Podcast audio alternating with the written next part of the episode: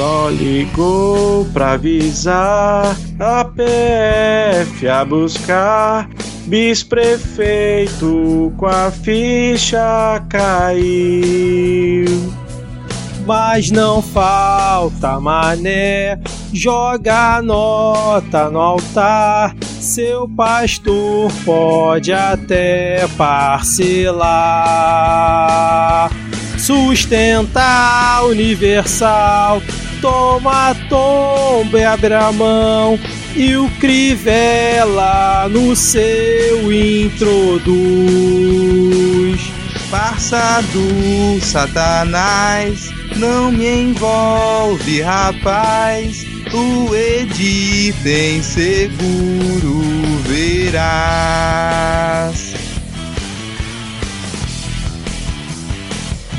Presta conta, terás guardiões pra gritar não estranha, Record não vai ver. Já na programação da LEG vai ter molha a mão pra mandato manter. Sustenta universal, toma tomba e mão e o Crivella no seu introduz. Parça do Satanás, não me envolve, rapaz. O Edi tem seguro, verás.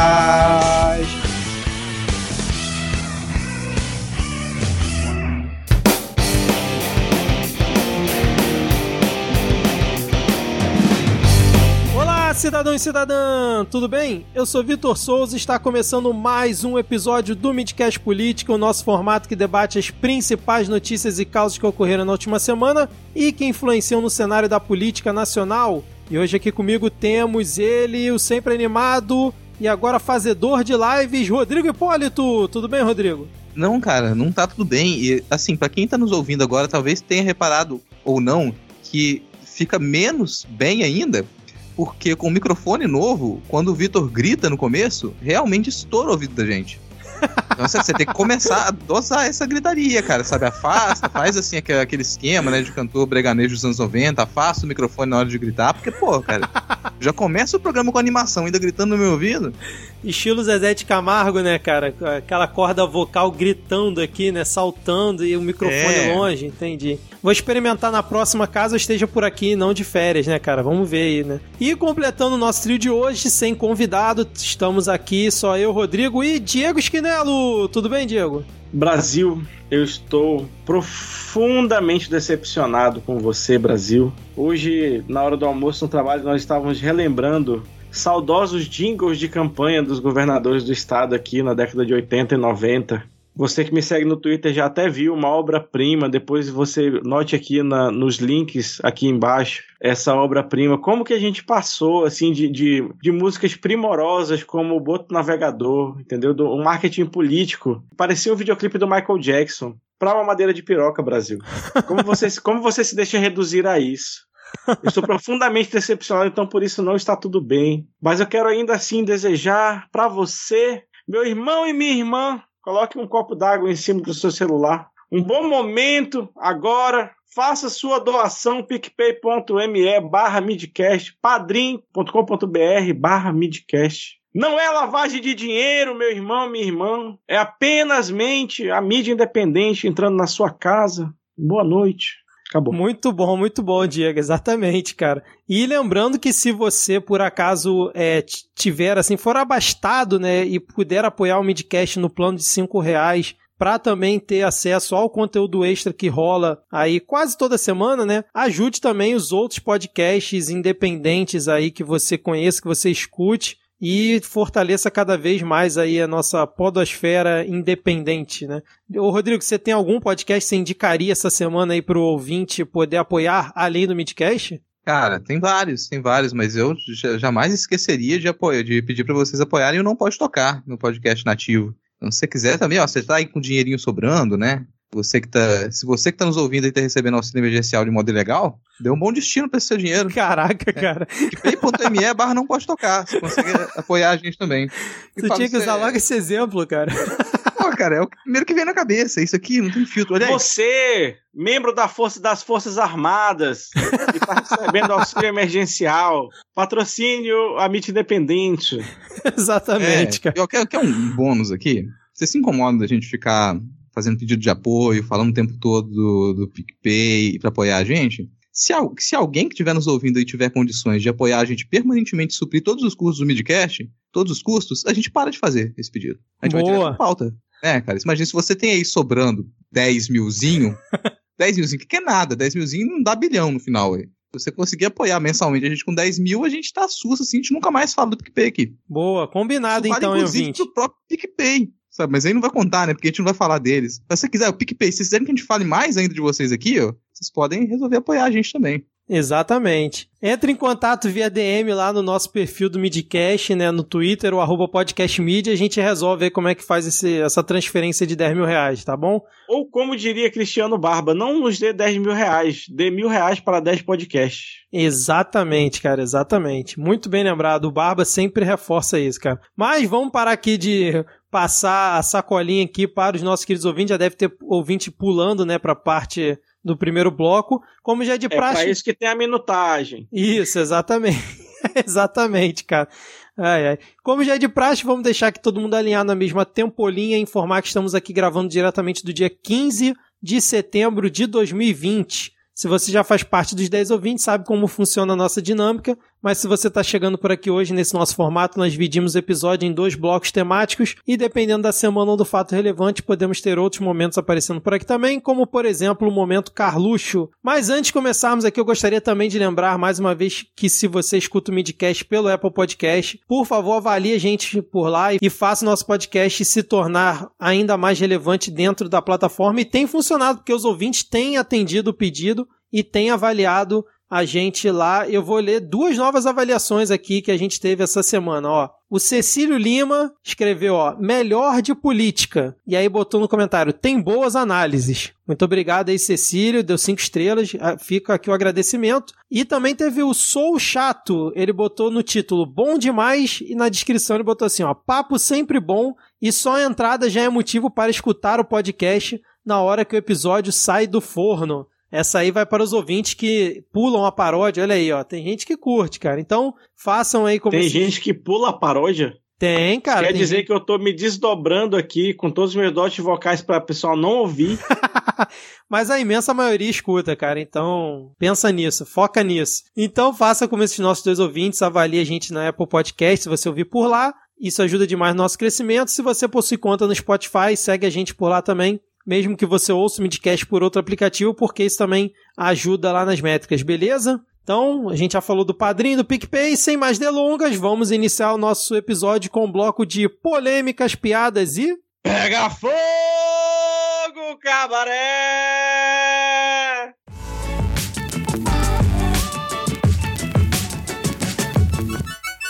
Começando aqui esse nosso bloco, Rodrigo e Diego. A gente que nos episódios anteriores, né, principalmente o Rodrigo, ele defende a teoria de que devemos observar várias situações que estão ocorrendo aí na política nacional, principalmente relacionadas ao governo Bolsonaro, como se tivéssemos em um filme de máfia, né? E aí, falando nisso, é, eu vou ler uma notícia aqui que eu acho que traduz bem esse sentimento e que ao mesmo tempo nos faz torcer pela briga e meio que é um belo pega-fogo cabaré, né? E aí, assim, é, parafraseando o que o Carapanã disse no Twitter outro dia, né? Cada qual com o seu refém. Então vou, vou ler a notícia aqui, ó. Juiz Marcelo Bretas será julgado por participar de ato político com Bolsonaro. O Tribunal Regional Federal da Segunda Região vai julgar a conduta do juiz federal Marcelo Bretas por participar de eventos políticos ao lado do presidente Jair Bolsonaro e do prefeito Rio Marcelo Crivella. O julgamento está marcado para a próxima quinta-feira, que no caso é quinta-feira dessa semana que a gente está gravando, e deve elevar a temperatura no judiciário por uma coincidência explosiva. Bretas começou a ser investigado em maio pelo TRF2 por determinação do presidente do Superior Tribunal de Justiça, Humberto Martins, que era então corregedor nacional de justiça. Só que na semana passada, o Bretas ordenou busca e apreensão na casa do filho do Humberto Martins, o advogado Eduardo Martins, investigado sob suspeita de ter recebido 82 milhões de reais para atuar em causas da Fê Comércio do Rio de Janeiro. Ele foi delatado por Orlando Diniz, ex-dirigente da entidade. E aí, nessa aí vocês apostam em quem? Na briga? Como é que fica essa situação? Eu cara, eu aposto no próximo seriado da Netflix sobre isso aí, porque, meu amigo, cara, que, que picuinha, né? Porra. E pior que, tipo, a gente tá, é claro, todos ali podem ser investigados e tem condutas e blá blá blá blá blá blá blá. Mas, pô, no fim das contas, tá virando quase ataque pessoal, sabe? E ataques pessoais justos, porque todo mundo ali tem a, a merda do rabo preso, todo mundo fez merda. Então, se você resolver dar peteleco no coleguinha, cara, o cara te passa uma rasteira na sequência. É isso que tá acontecendo. Tipo, você, o pessoal tem tanto rabo preso que você simplesmente você não pode sequer fazer o seu trabalho. Se você cumprir o seu trabalho, vão te pegar logo na sequência. Eu quero reclamar dessa temporada do Brasil que o pessoal gastou toda a verba em roteirista. Aí tá esses roteiristas doidos criando essas tramas mirabolantes e faltou dinheiro para elenco, né? Que é toda semana a mesma, a mesma duas pessoas fazendo um negócio diferente que ninguém esperava. Tá difícil, cara. O, o advogado, o menino, a, precisava ser filho do presidente do STJ, o advogado que fez o esquema do vídeo? Não precisava, cara.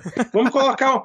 Cadê a direção de núcleo, cara? Cadê aí um Jorginho Fernando, entendeu? Para colocar um negócio ali mais, sei lá, tem, tem que ter um núcleo no Leblon, um negócio mais barra, cara. Vamos, vamos diversificar isso aí. Tá Você imaginou, chato, Diego, tá se na hora que pega os vídeos da. Sei lá, vamos pegar vídeos do depoimento do Eduardo Martins, na verdade, é um personagem feito em CG com o rosto do, do, do, Humberto Martins. Pega o Eduardo Martins e, na verdade, é o rosto do Humberto Martins rejuvenescido.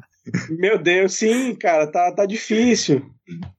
Caraca, pode crer Humberto Martins, né, cara? Não suportando mais, Brasil.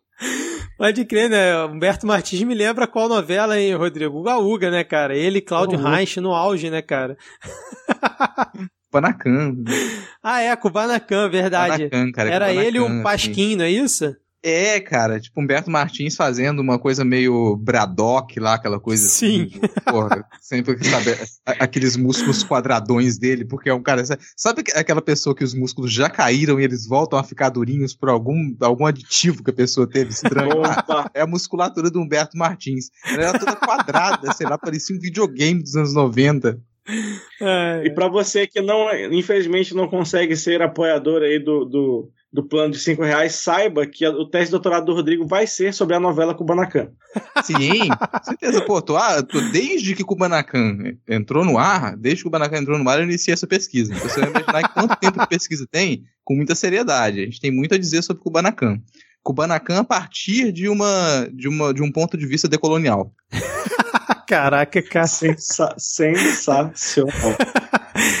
Ah, é. Agora, nessa história toda, né, o Bretas vai ser julgado e tudo mais por participar daquele ato que a gente comentou aqui num passado recente, né? Acho que foi um pouquinho antes do carnaval, ou no carnaval, que o Bolsonaro veio pro Rio e aí, com o R.R. Soares cantando, ele ficou dançando, né? Vou dar a volta na vitória, junto com o Crivella, o Bretas lá também rodando, batendo palminha. A gente comentou aqui na época que aquele caso era estranho, e agora o cara abriu um flanco para ser atacado, né? Só que mesmo ele sendo julgado, qual que vai ser a, a punição dele? No máximo uma aposentadoria compulsória ou algo do tipo, né? Eu não sei nem qual é, qual é a, a, possível punição nesse caso, né? Será que chega a esse ponto ou, ou acho que não? Cara, poderia chegar, mas aquilo que a gente já comentou aqui, judiciário, num pessoal, magistratura, não perde nada realmente não. Ali é o, você quer passar ter impunidade pro resto da sua vida, sabe? Seja lá qual crime você cometer, vira juiz, vira desembargador, acabou. Você pode fazer qualquer coisa. Que o máximo que vai acontecer, opa, peraí, você perdeu esse cargo aqui, você perdeu essa chefia, você foi tristemente, vai ter uma aposentadoria compulsória e ficar recebendo dezenas de milhares de reais por mês sem fazer nada, que triste. Então é o caminho para você sentir a liberdade de cometer qualquer tipo de crime é você entrar para a magistratura. Não, e agora fica essa guerra fria dentro do judiciário, né? O, o, o, Rio de Janeiro tá tão maluco, né, cara, que o judiciário tá virando, assim, pequenos núcleos de, sei lá, é, de milícia, né, vamos dizer assim, porque tá um apontando pro outro e atacando sem a menor cerimônia, né? A gente vai falar mais pra frente sobre páginas, novas páginas policiais aqui do Rio de Janeiro, mas tá se tornando isso. E aí eu, eu tava vendo aqui que é, ele está sendo julgado por conta desse evento que eu falei, né? Que foi uma festa evangélica na praia. e a inauguração de uma alça na ponte Rio-Niterói, né, que era uma, já, uma demanda já bem antiga aqui no Rio de Janeiro, então ele participou desses dois eventos, mas aí tem aqui uma reportagem no Globo dizendo que na época o Bretas se defendeu afirmando que não se tratava de um evento com caráter político partidário,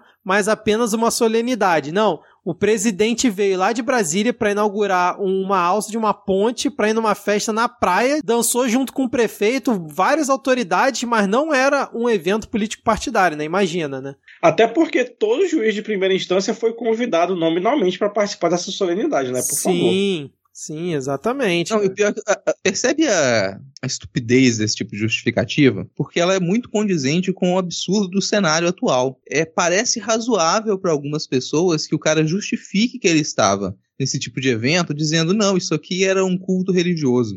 E aí você percebe como que culto religioso se entranhou com o evento político no Brasil. Sim. Que, e é isso que mais me assusta, sabe? Porque para muita gente isso pode fazer sentido ali, não. Aquilo era um culto religioso, com autoridades políticas em um culto religioso, utilizando um culto religioso como uma, um catalisador político.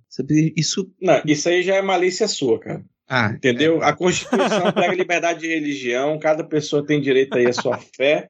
Não importa se ela era católica até semana passada e hoje ela virou evangélica porque dá mais votos, isso é um direito dela, tá bom? Seu intolerante religioso. Você. É, não se surpreendam se o bolsonarismo ele é, pedir para se tornar uma religião oficial para não precisar mais pagar imposto. Olha, né? não dá é, ideia, os cara. Os QGs de partido. Aí você vai ter aquele monte de QG de partido e não vai mais pagar imposto, porque na verdade vai ser igreja, igreja bolsonarista. Partido paga imposto? Cara, partido não paga imposto porque partido não pode lucrar. Então, tipo, o partido ele não é uma fonte de lucro. Mas tem alguns que lucram, né, cara? É. Muito. Mas, mas assim, e mesmo não, que não pagasse... Agora você vai ter que pagar imposto, pagar água e luz dos espaços que você utiliza para reunião do partido. Agora, se fosse igreja, não vai precisar pagar IPTU, né? Você vai estar isento disso. Você vai ter que pagar imposto em cima de lucro que o partido tiver. Então, aproveitando esse gancho aí do Rodrigo, deixa eu mudar então a ordem aqui da nossa pauta, né? Já que a gente está falando de igreja e perdão de imposto,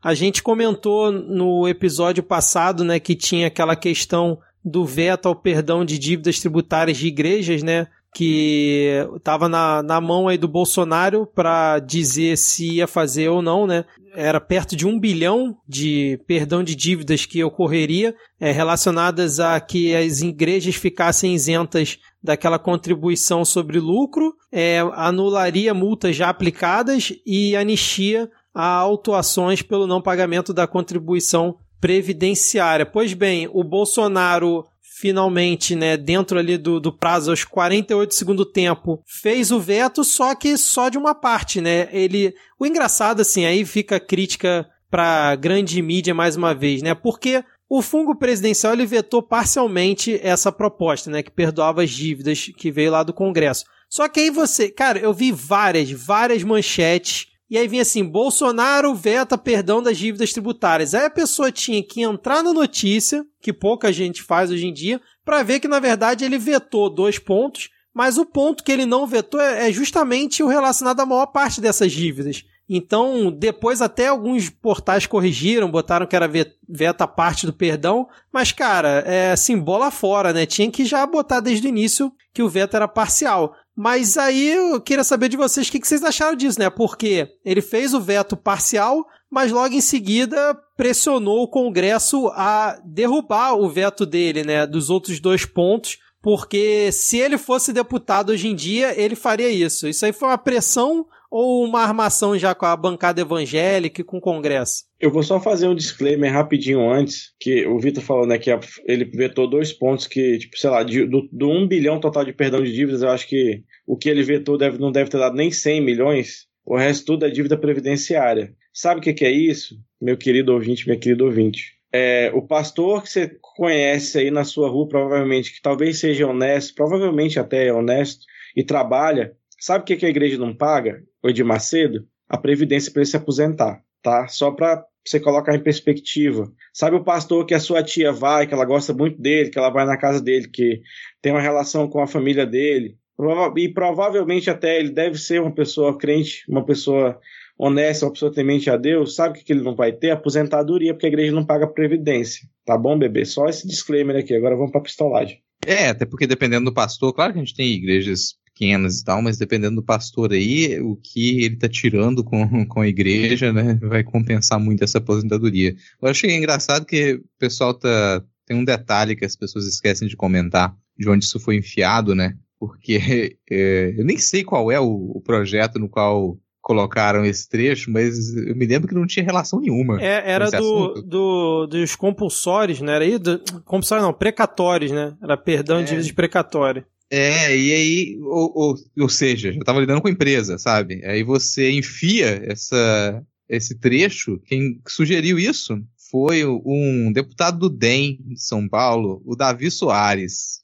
Aí pega o sobrenome, Davi Soares. Sobrenome Soares, te lembra quem, Vitor? O que tava lá cantando pro Bolsonaro dançar com o Crivelão, né, cara? Nosso é, querido cara. RR. Estou seguindo a Jesus Cristo. É, cara, aí você pega, pega, honestamente, cara, assim, a gente, a gente esqueceu de algumas coisas, cara, tão simples assim. Legislar em causa própria. Sim. Legislar em causa própria até pouquíssimo tempo era uma coisa que a gente não aceitaria. Era um, o primeiro dedo que você apontava, opa, isso aqui não pode porque o deputado está legislando em causa própria.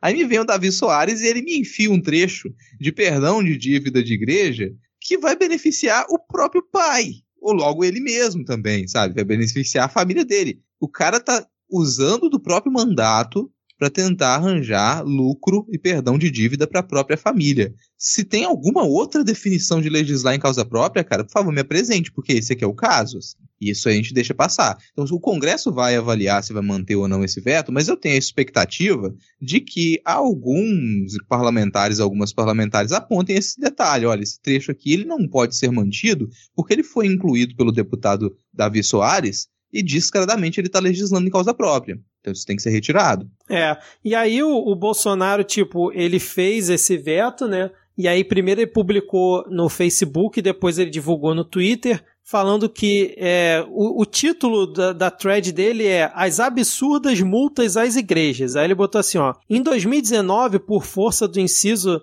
7 do artigo 85 da Constituição Federal, crime de responsabilidade, fui obrigado a sancionar 2 bilhões para o fundão partidário. Aí agora ele de novo fala que os dois vetos que ele fez foi por conta da questão de crime de responsabilidade, que se ele não tivesse feito, é, era quase certo um processo de impeachment que ele sofreria. E aí ele fala, como eu já disse antes, que caso ele fosse deputado ou senador, ele votaria pela derrubada do mesmo. Mas aí o que eu perguntei no início se ele estava fazendo pressão ou se era é, uma armação, porque ele já diz que o veto deve, a análise do veto deve ocorrer até outubro. Cara, como que ele sabe disso? Às vezes o Congresso leva meses para poder analisar um veto presidencial. Como é que esse, ele vetando agora no meio de setembro, ele já sabe que a análise vai ocorrer até outubro? Então, assim, na minha visão, isso ficou... Não, isso aí ele não sabe. Isso aí é mais um monte de merda que ele fala, cara. Não ele sei, sai falando cara. as coisas todas direito. Gente, é 30 anos de experiência na cara. Ele sabe que a bancada evangélica vai pautar o que interessa para ela o mais rápido possível. Cara. Exatamente, cara. Eu acho que isso, na verdade, já foi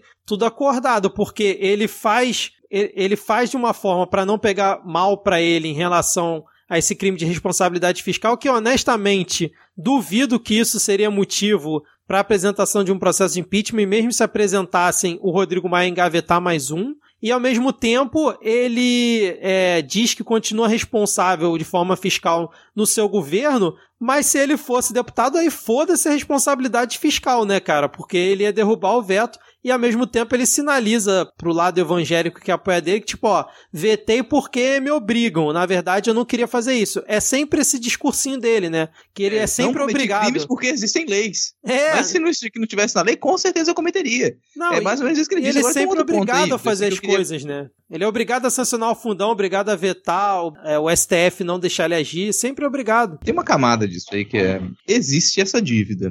E existem essas multas. As grandes igrejas vão pagar? Nunca. Elas nunca vão pagar. Então, tendo ou não tendo o perdão dessas dívidas, essas grandes empresas elas nunca vão pagar essa dívida, assim como outras grandes empresas também não pagam dívidas com a União. Simplesmente isso vai ser protelado eternamente. Nunca, então, in- independente de, desse veto ser mantido ou não ser mantido, essas igrejas elas não vão pagar essas multas. Elas vão continuar lavando dinheiro, elas vão continuar não pagando o que elas têm que pagar. A única maneira da gente fazer com que essas igrejas pagassem é se a gente tivesse um outro governo, se a gente tivesse um outro parlamento, que não vai aparecer tão, tão recentemente. Então não precisa também ficar com expectativa de que, ah, por que agora, caso o Congresso mantenha esse veto, que significa que as igrejas vão pagar essa dívida? Não, não vão pagar. E não vai acontecer nada com elas. Tenta imaginar o poder por trás dessa máfia religiosa, sabe? E como que ela chegou a comandar o país. Tentar fazer, eh, instalar os dedos e fazer com que essas igrejas paguem a dívida delas é a mesma coisa de imaginar, sei lá, que a gente um dia vai ganhar a guerra às drogas. Sim, mas um detalhe que eu achei interessante foi o seguinte, né? A, o Ministério da Economia, ele defendeu o veto total a esse perdão das dívidas e aí ele indicou que seriam 868 milhões de, em débitos previdenciários, né? Caso o veto fosse total. Aí, quando o veto agora foi parcial, a área econômica não esclareceu da forma como foi sancionada se a nova lei dava anistia todo esse valor ou não. Aí eu me pergunto, como que eles calcularam antes que eram 868 milhões se agora, quando o veto foi parcial, eles não sabem calcular quanto seria? Como é que foi feita essa ah, mas conta é, lá? É meio evidente, assim, cara, porque no primeiro caso você poderia dividir por 937 trilhões de, de dólares brasileiros, e aí você fazia essa conta comparando com 435 quadrilhões de dólares argentinos que iam ser economizados com a reforma administrativa, e aí você tem esse resultado. Essa é a conta do Paulo Guedes. Com o T de tapioca. É, exatamente, cara. Impressionante. Mais algum comentário, então, sobre esse tópico? A gente pode seguir, já que a gente está falando aqui da, da área econômica do governo? Vamos. É, vamos seguir, então, porque o Bolsonaro disse aí num vídeo que ele soltou nas redes sociais hoje, no dia 15, que está proibido falar em Renda Brasil e afirma que o Bolsa Família vai continuar. E aí, uma parte que eu vou destacar aqui, depois vocês comentam o que vocês quiserem, que ele falou assim, ó. Quem porventura vier propor para mim uma medida como essa, eu só posso dar um cartão vermelho para essa pessoa. É gente que não tem o mínimo de coração, o mínimo de entendimento sobre como vivem os aposentados no Brasil. Ele estava se referindo à ideia aí que foi ventilada e a imprensa divulgou que uma das formas de financiar o Renda Brasil seria congelar aposentadorias ou até mesmo reduzir benefícios, como por exemplo também congelar o salário mínimo. E aí, vocês acompanharam essa, essa morte aí do Renda Brasil, a morte do que nunca nasceu? Renda Brasil, Renda Brasil, Renda Brasil. Aquele falou que era proibido falar. Não, é proibido falar. No meu governo tá proibido falar. E, cara, achei engraçadíssimo, porque na, nessa live ele vem e me diz que, ah, se aconteceu de alguém falar sobre isso e falar que a gente ia tirar do, do BPC para poder dar para os mais pobres. É, se aconteceu, não foi do governo, isso aí foi de alguém da equipe econômica. isso é, né? É que é alguém da equipe econômica. E aí vai ganhar um cartão vermelho, foi o secretário da, do Ministério da, da Economia que falou isso. Sim, pro Globo, é, né, eu acho. É, em uma entrevista coletiva também, ele repetiu isso algumas vezes, e aí o Bozo falou, ah, se alguém falou isso, se alguém vier falar disso, vai tomar um cartão vermelho. E logo depois o, o o Paulo Guedes estava numa reunião, e aí você vê o nível de infantilidade da coisa, porque uma reunião não tinha nada a ver com isso, e ele fez questão de parar em algum momento para falar: olha, mas o cartão vermelho que ele tava falando lá não era com relação a mim, não, tá? Isso aí não era sobre mim, não. Não, era, não sou eu que ia tomar cartão vermelho, não, tá, gente? Só pra deixar isso aqui esclarecido. Puta que pariu, é esse ponto que a gente chegou, cara. Contínuo. Como diz o medo e delírio, né? Contínuo. É Só faltou dizer, cara. não, quem vai receber o cartão vermelho aqui é o meu primo, o, o Saulo Médios. Saulo Médios. Cara, agora a verdade é a seguinte, né? O Paulo Guedes e a turminha dele nunca quiseram criar o Renda Brasil, né? Eles não estão dando a mínima aí se o pobre tá sem comer ou não tá. É, o que eles ficaram. Claro que eles quiseram, mas a intenção nunca foi dar de comer ao pobre, foi fazer o pobre que come parar de comer. Note de onde eles tiravam todas as fontes de renda do Renda Brasil. É, cara. cara... Era uma maneira muito. Rapidão, era uma maneira muito liberal de desconstruir os, sei lá, os 10 centavos de seguridade social que o Brasil construiu ao longo de 30 anos. Sim. É, na verdade, ainda tem um pouco de dúvida se realmente eles tinham essa intenção, cara, mas, mas eu concordo com você nesse ponto. Mas assim, a gente já fala aqui que a ideia desse governo é sempre destruir o que tá funcionando, né? Então, pode ser, mas é, o Bolsonaro vai acabar lucrando com essa situação, né? Porque no fim das contas, ele saiu como um bonzinho, né? Que vai manter o Bolsa Família e não criar o Renda Brasil não vai fazer diferença, né, cara? Óbvio, se talvez criasse o Renda Brasil, ele aumentasse a influência dele, talvez tivesse mais apoio popular, que é aquela aquela análise rasa que a gente sempre comenta, que não dá para é, associar diretamente isso, mas de qualquer forma, ele foi o cara que mais uma vez salvou de não cortar é, dos mais pobres, né? E aí, sim, Rapidinho, um último recado aqui pra. Eu sei que tô falando muito hoje, mas último recado pra imprensa, pra grande mídia aí de novo, cara. Podiam parar de noticiar essas propostas, né, que o governo não apresenta oficialmente, porque o Renda Brasil foi isso. Não teve uma proposta oficial, ficava só disse-me-disse, coisa vazando, e aí agora eles voltam atrás em algo que nunca existiu, né? Verdade é essa. Mas eu vou te explicar por que, que a imprensa pega nisso aí. E aí é para as pessoas voltarem a ter ódio da Globo, como sempre deve ter, assim.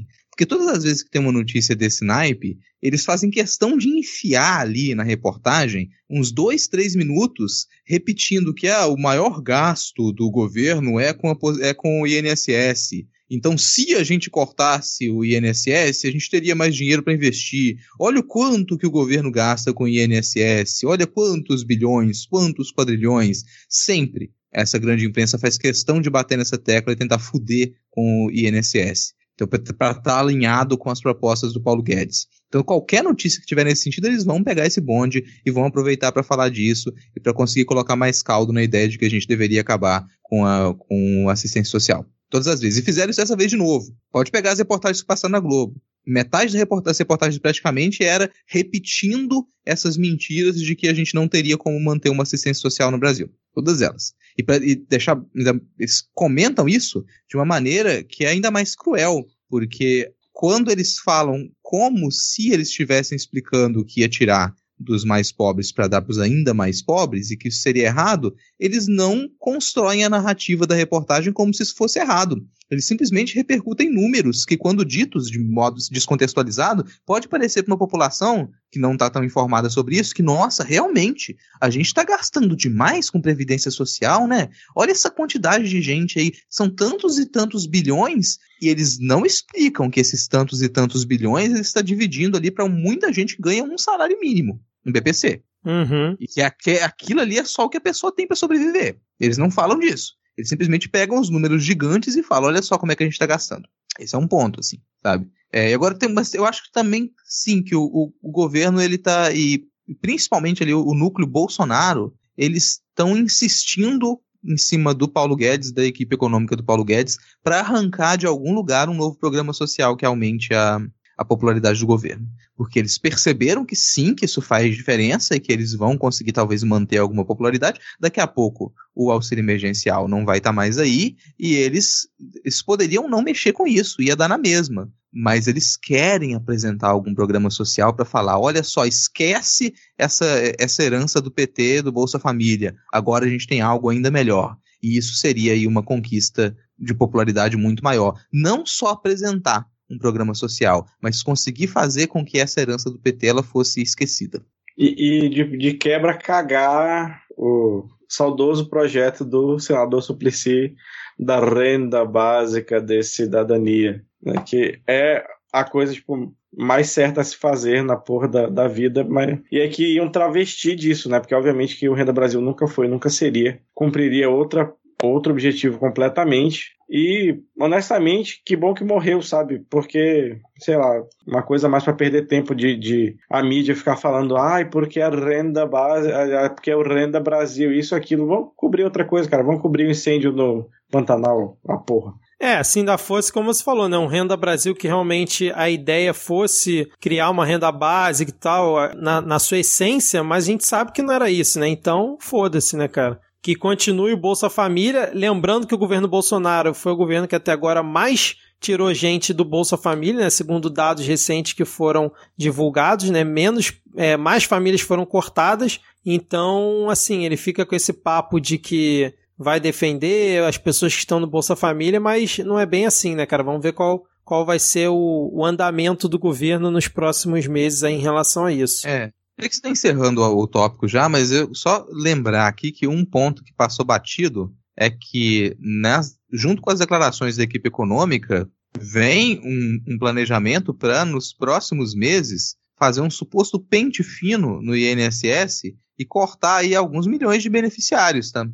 E que é, os parâmetros para fazer isso, eles não são nada nítidos. Então você retiraria benefício de milhões de pessoas porque supostamente eles ah, não estariam ali adequados. Aí você pergunta, que falta de adequação é essa? Às vezes é a falta de um documentozinho bobo que a pessoa esqueceu de apresentar em algum mês e ela vai ser retirada. Ela vai perder o seu benefício. Então isso, já está em marcha. Você está fazendo estudos para poder saber quem que vai sair e fazer esse pente fino. Ouviu esse tipo de expressão, cara? Já pode saber que vão tentar ferrar. E vão tentar ferrar esse, mesmo grupo que o Bolsonaro falou, ah, nunca vou tirar aqui dos idosos, do BPC. Nunca, é exatamente esse pessoal que vai perder o benefício nesse suposto pente fino. É, ano passado já até rolou um pente fino desse, que eles fizeram tipo uma força-tarefa, falaram que cortaram não sei quantos milhões, mas eu não vi depois repercussão disso em relação a mostrar incongruências, né? Vamos ver como é que vai ser nesse. Mas aí eu tava lembrando de, de um outro ponto também que, que me irrita um pouco, que é a questão do auxílio emergencial, porque outro dia divulgaram que 42 bilhões né, de reais teriam sido pagos de forma indevida né, para pessoas que, na verdade, não precisariam. Lembrando que eu acho que o, o custo mensal do Renda Brasil, do Renda Brasil, do auxílio emergencial, acho que são 30 bilhões por mês. Só que eu vi várias vezes a imprensa divulgar que ah, o governo faz é, pente fino no auxílio emergencial e consegue recuperar 180 milhões de reais, alguma coisa assim, dando ênfase ao número, sendo que a avaliação é que mais de 40 bilhões foram pagos de forma errada, segundo os critérios que o auxílio emergencial foram feitos. Então, assim, só fazendo essa observação, mais uma pequena revolta aí com, com a forma como a imprensa dá ênfase para certas coisas e, na verdade, às vezes perde o foco principal, né, cara? Só fazendo uma recapitulação aqui, você ouvinte mais atento vai lembrar que ano passado privatizaram aquela empresa de dados que cuidava da Receita Federal, que eu acho que chamava data prévia, mas não tenho certeza. Não, não, não. É, era a ideia, mas não chegou a. Ah, a ideia não chegou aí, não. Não, não. Mas, Deve, ter, mas deve ter sucateado.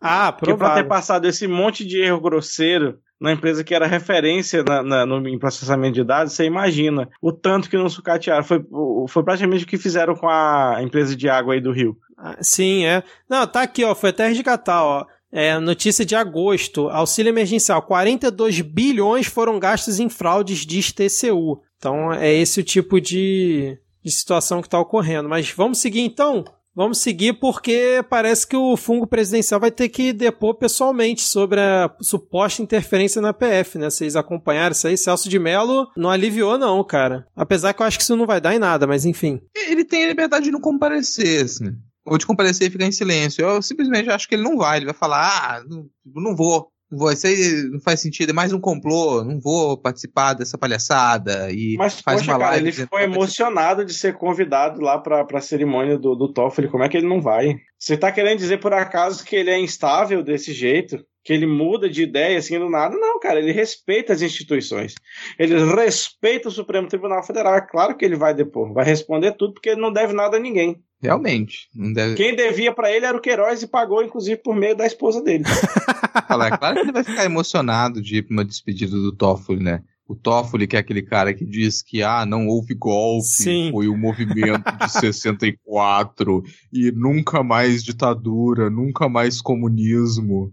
Alô, Lula. Vou lembrar dessa porra desse discurso do Toffoli, né, cara? Alô, tá Lula. É, é, mais um dos muitos erros aí do Lula, a indicação do Toffoli, cara. Que figura asquerosa. Total, é, cara. É, você pensar o cara que ele vai. Esse é, o, esse é o nível de discurso dele. De quando ele foi criticado por dizer que, que nazismo era de esquerda praticamente, né, o que obviamente não faz sentido, ele vem a público no discurso e ao invés de se redimir e falar não, eu estava errado, ele simplesmente diz não, nunca mais fascismo, nunca mais comunismo, é essa nessa sequência. Ele me fala isso e passa pano para a ditadura que para ele não é. Ele é uma das figuras que gostaria e está muito feliz com o resultado das eleições de 2018. Para ele está muito mais feliz até do que se se tivesse ganhado um direitista, um simples direitista como Alckmin. O Toffoli está muito mais feliz com isso, sabe? Se pá, o, o Toffoli tá ali na, nos. Não vou falar muito, né? Porque daqui a pouco o pessoal hoje em dia processa qualquer um, é.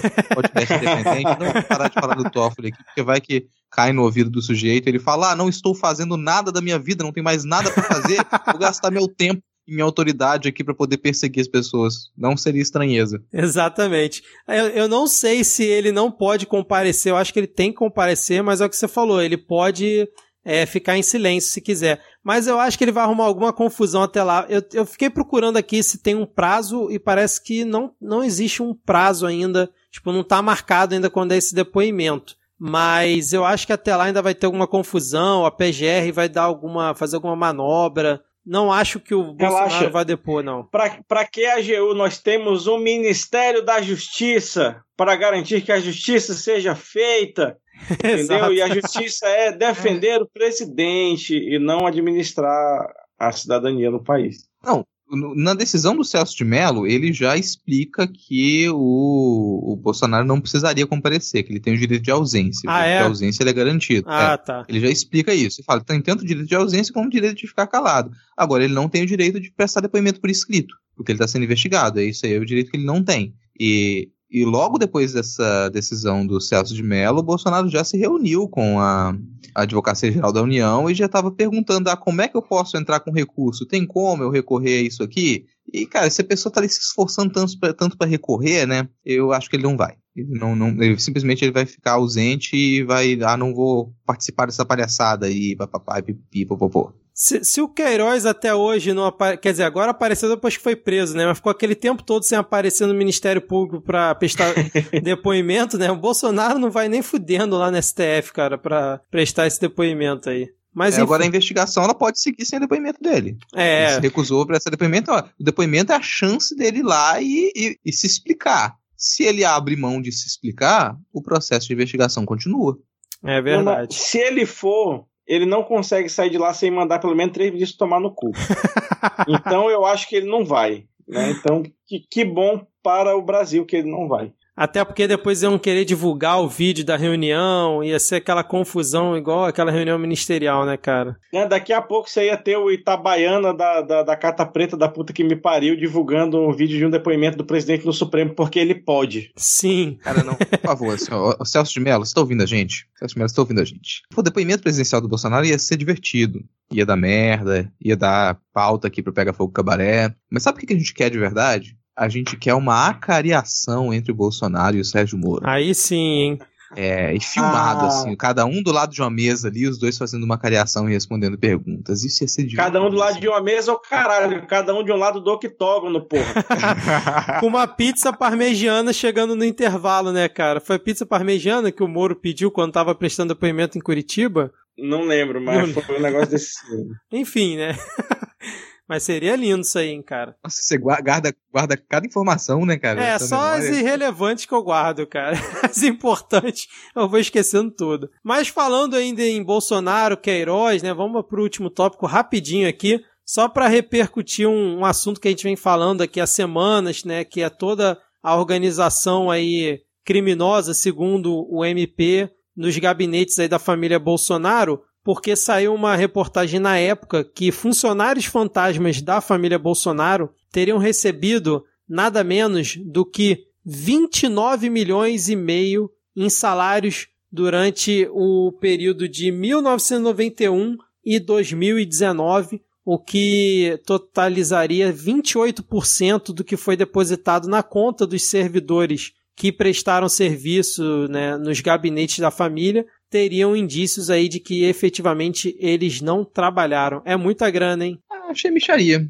Achei que isso aí, quantos imóveis o, o, o Flávio comprou com isso? isso aí, né, cara? Quantas lojas de chocolate, né, cara?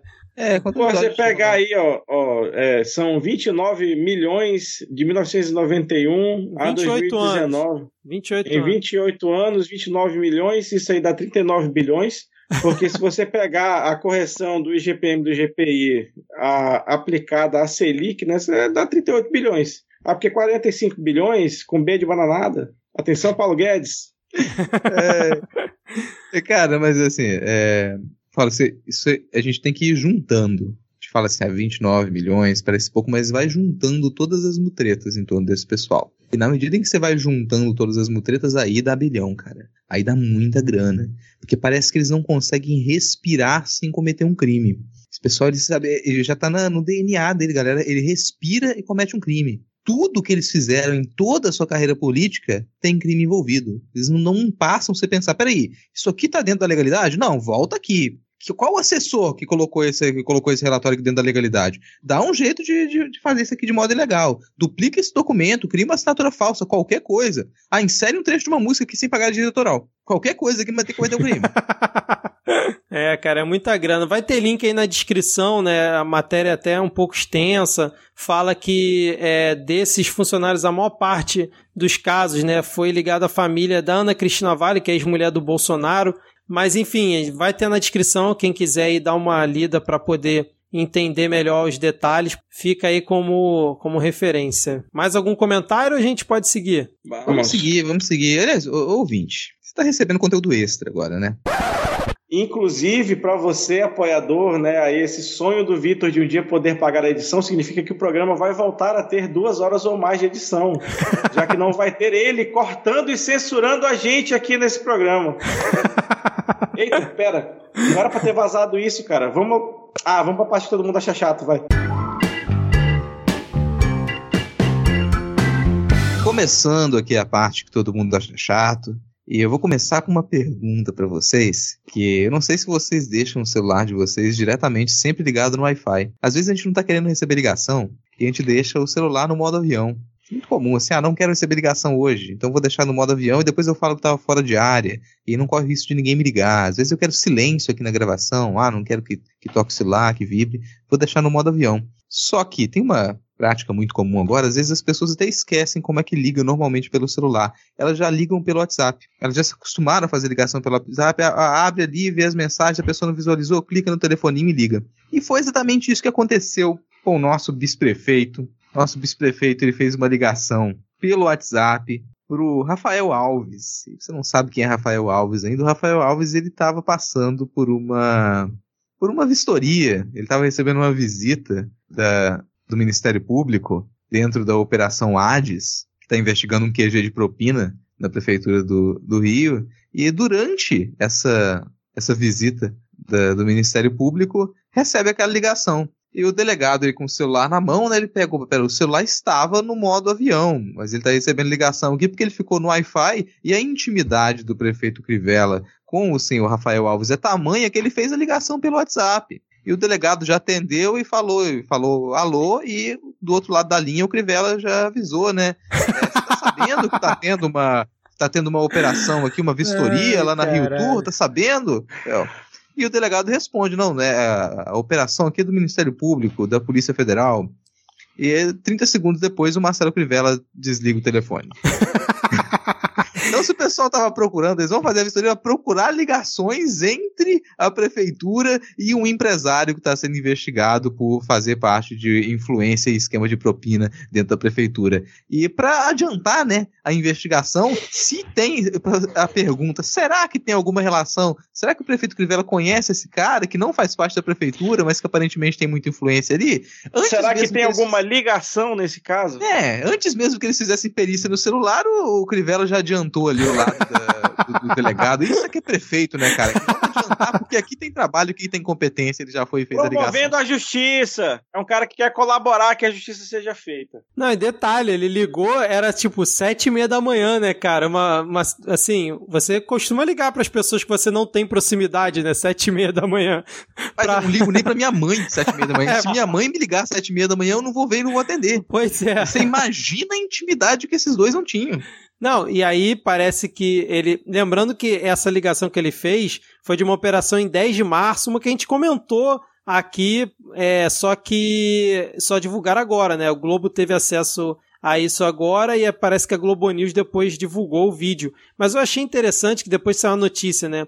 Que é assim, Crivella nega proximidade com o irmão de ex-presidente da Rio Tour, que é o Rafael Alves. Aí parece que ele declarou na CNN: tudo papo furado, eu tenho um processo que estava em super sigilo, mas os meus advogados tiveram acesso. Li todos os anexos, não tem acusação nenhuma. Pedi à juíza ontem para que quebre o sigilo e toda a imprensa possa saber das besteiras, das bobagens que tem escrito ali. Porra, o cara ligou pro maluco para avisar da operação e vem falar que não tem proximidade, que é tudo bobagem. É muita cara de pau, cara. impressionante, cara você leu todos os anexos se para, bom, teria do corpo do texto também, né, cara? Se passa e achava aí.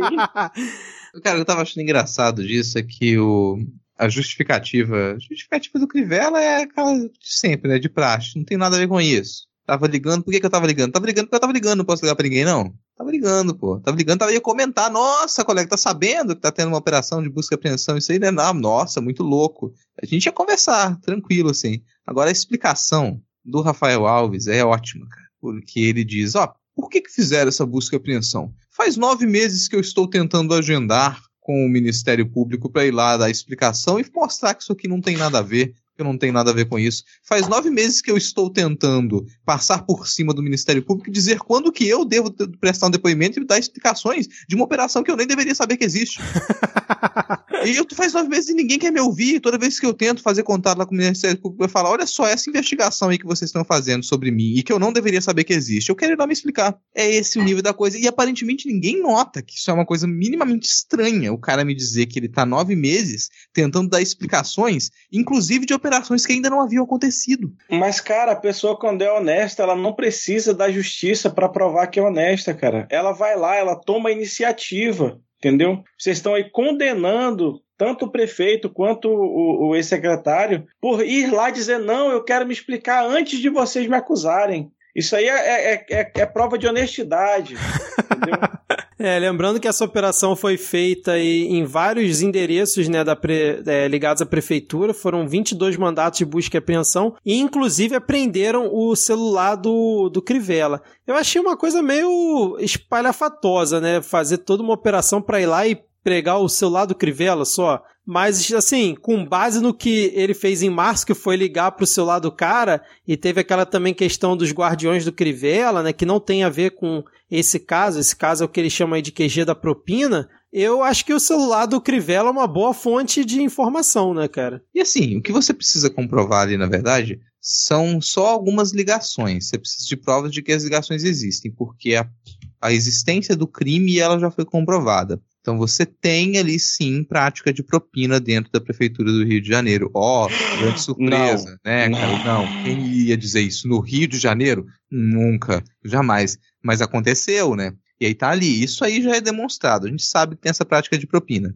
O que precisa ser averiguado é até onde vai o conhecimento de quais autoridades. Então você precisa saber quais as autoridades que elas sabiam que isso estava acontecendo e quais influenciaram essas decisões. A gente sabe que o Rafael Alves, que não faz parte do governo, ele é uma pessoa que tem grande influência ali. Você se pergunta por que, que essa pessoa, que esse empresário, que não faz parte aqui do, do corpo do governo, ele influencia tanto, ele decide qual empresa que vai receber do governo pelo, por serviço prestado ou não, qual empresa que ele vai ser passada à frente na hora de pagamento de dívida ou não, qual empresa que vai ser beneficiada ou não. Por que, que esse cara decide isso? Quem é ele, quais as ligações que ele tem para ele ter tanto poder dentro do governo, sendo que ele não foi nem eleito, não tem nenhum cargo comissionado, ele não tem, o nome dele não consta no governo do Rio de, na prefeitura do Rio de Janeiro, no entanto é ele que aparentemente define, decide as coisas. Só o que você precisa averiguar então é quem tem ligação com esse sujeito e aí você define quem é que tem ligação e consciência de que aquelas propinas aconteciam.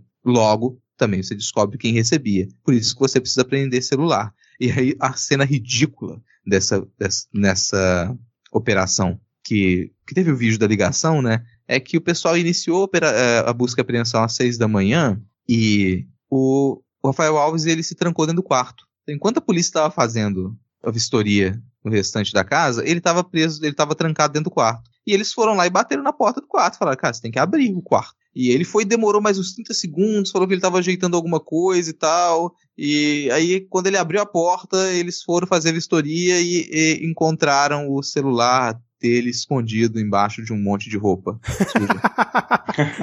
e esse foi o grande, a grande movimentação dele. Eu, com quem que ele estava falando no celular e o que, que ele estava fazendo ali enquanto ele estava trancado no quarto, porque aparentemente ele só se trancou no quarto para poder tentar fazer mais algumas ligações e esconder o celular embaixo de uma trouxa de roupa. Sim, exatamente. E aí eu, eu tava escutando, eu não terminei ainda de ouvir o, o, acho que o último episódio do NBW, e uma coisa que eu achei interessante, que acho que foi o Ulisses comentou, que a gente fica chamando esses caras de empresário, né? E aí, no caso, o Ulisses lá chamou de bandido. Eu não iria nesse ponto ainda, porque o cara, primeiramente, precisa ser julgado. Mas a gente fala, Rafael Alves, o, o, o suspeito de comandar o sistema de propina e corrupção da Prefeitura do Rio, né, cara? Aí. Né? Acho que é um termo melhor do que empresário, né? Que a gente fica ah, empresário. Eu tava até estranhando, porque vem empresário e você fica pensando, qual é a empresa que ele tem? Faz panetone, será? Não sabe qual empresa que o cara tem, né? Simplesmente empresário. É a velha história lá de chamar é, é, traficante branco, né? De, de estudante vendendo droga. Sim, sim. Não, e aí teve também a, a questão que o, o Jornal Nacional divulgou que esse Rafael Alves ficava dando corridas com o Crivella no condomínio de Crivella mora aqui no Rio. Os caras é, caminhavam, passeavam juntos e mesmo assim eles continuam negando é, que não tinham proximidade, né? Mas o engraçado é que o Crivella, ele, é, no vídeo que ele soltou, ele fala que fez muita coisa, ele fez isso, fez aquilo e tal, mas negar efetivamente que existe todo um, um, esquema e que existe essa proximidade com ele, com essas palavras, eu não me recordo dele falando isso no vídeo que ele divulgou. Ele fala é que. O pastor não pode mentir, cara. é, ele dá uma volta toda, mas com, ele não chega a afirmar com todas as letras. E aí depois a Record, né, fez a cobertura do evento, né, e aí disse que Globo acusa é, universal sem provas, né? Que é do outro tópico que a gente vai falar, tipo, a Globo virou agora o Ministério Público do Rio de Janeiro, né, cara? Não, Vitor, mas antes da gente ir, da gente entrar nesse tópico da, da Universal, que ele ainda rende mais um pouco, eu queria continuar aqui com alguns nomes que, para parte do Brasil, eles podem ser meio desconhecidos ou não, né? Vou, vou querer que você analise para mim dois nomes aqui e me diz da importância deles nos últimos anos para os esquemas de corrupção do Rio de Janeiro. Pedro Fernandes e Cristiane Brasil. Brasil, Brasil, Brasil. Então, a Cristiane Brasil é filha do Bob, né? Bob Jefferson. Então, por aí você já tira, é, já, já tem uma ideia, né? E o Pedro Fernandes, cara, ele é filho de uma vereadora muito famosa aqui do Rio de Janeiro, que é a Rosa Fernandes. Pelo menos ela, ela é bem famosa na Zona Norte e que o pai dela também foi um vereador, né, famoso. É um reduto, a família tem um reduto ali na Zona Norte. E esse Pedro Fernandes, ele acho que ele chegou a ser deputado federal ou estadual, agora não me recordo, mas ele ele conseguiu a proeza de participar da gestão do Cabral, do Pezão, do Eduardo Paes, do Crivella. Ele tá em todas, cara, em todas o, o Pedro Fernandes. Ele é do PMDB por acaso? É, exatamente, ah. cara. Inclusive, tipo, ele acusou pra caramba é, durante a eleição que ele concorreu a governador do Rio em 2018, né? Ele acusou. É, você falou que ele foi deputado. Ele foi deputado estadual e foi o deputado estadual mais jovem. Olha aí, ó. olha aí. É pena que ele não tentou ser vereador, né? Porque aí a gente não consegue bater o Carluxo, né? O Carluxo é imbatível, né? Com 17 anos. Mas aí o, o Pedro Fernandes, ele concorreu na, na eleição